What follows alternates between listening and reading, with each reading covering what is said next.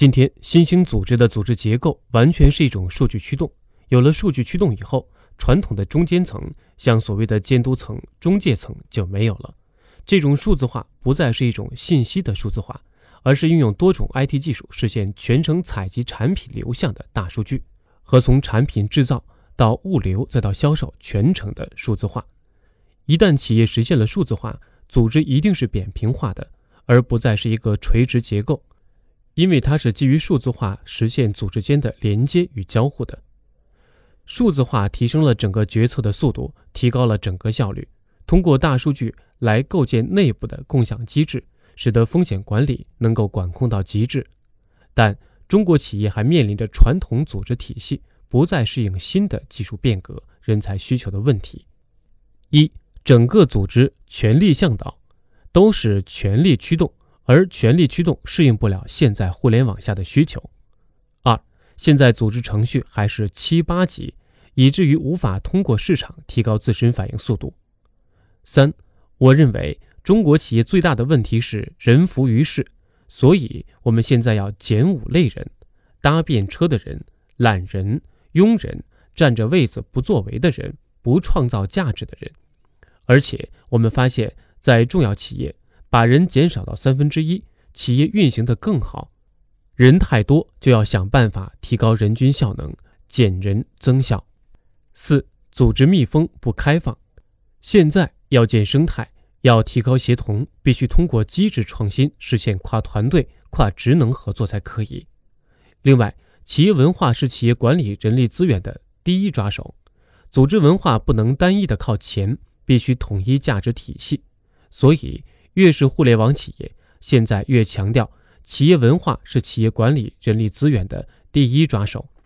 无论是阿里、京东还是腾讯，他们都把文化管理作为企业的核心，作为企业第一个抓手。所以，我认为未来组织变革的趋势有五个方面：让组织变得更轻、更简单，即五个去掉：一、去中介化；二、去边界化，拆企业的墙，真正实现跨界。形成生态交融体系。三、去戒律化，真正让员工主动承担责任。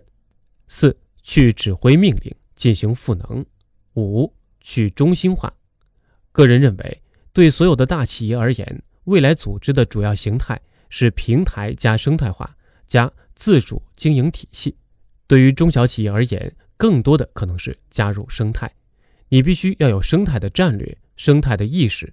要么构建大的生态体系和生态平台，要么加入生态，被生态化，进而参与生态化。我把这种平台化组织归结为未来主流化的组织模式。一方面可以提高对市场的快速反应，另一方面可以低成本试错。这种模式应该是适应研究互联网和智能化的需求，一个是适应技术变革、人才变革的要求，以及客户的要求。组织就是不断发现能够代表未来组织发展方向的创新，将之放到平台上，快速进行试错，同时要做到一到 N，一到一百，实现规模成长。通过这种平台加连接，实现价值创新。未来我们讲的客户化组织，最核心一定是平台架构加网上关系，基于客户需求建立内部任务市场。这对我们传统的组织是个颠覆。因为传统组织是非平台化的，传统组织是线状结构，不是网状结构，是依据目标任务往下压的。但现在的平台化组织是消费者需求转化成工作任务，工作任务转化成组织，组织转化成人才。最近我们也在推进很多企业作为平台化加生态化的战略，我们称之为平台加小前端。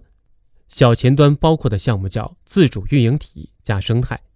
第一，整个企业必须要生态战略布局，没有生态的这种概念和战略思维，很难真正去构建平台化组织。